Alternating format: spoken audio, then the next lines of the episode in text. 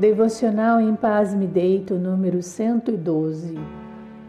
Graça e paz, irmãos e irmãs. Hoje leremos juntos uma versão do Salmo 112. Ele traça um paralelo entre a vida do homem e da mulher que temem ao Senhor e sentem prazer em cumprir seus mandamentos. Em contraponto, àqueles que rejeitam a promessa de Deus para suas vidas. Acompanhe a leitura.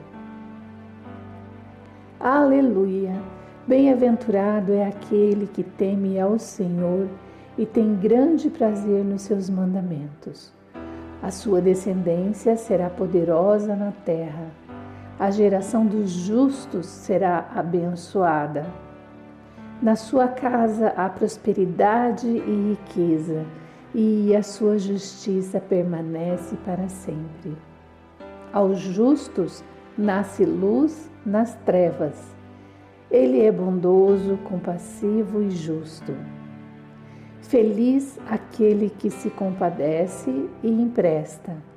Ele defenderá sua casa em juízo. Não será jamais abalado, será tido em memória eterna. Não se atemoriza de más notícias, o seu coração é firme, confiante no Senhor. O seu coração, bem firmado, não teme, até que veja a derrota do seu inimigo.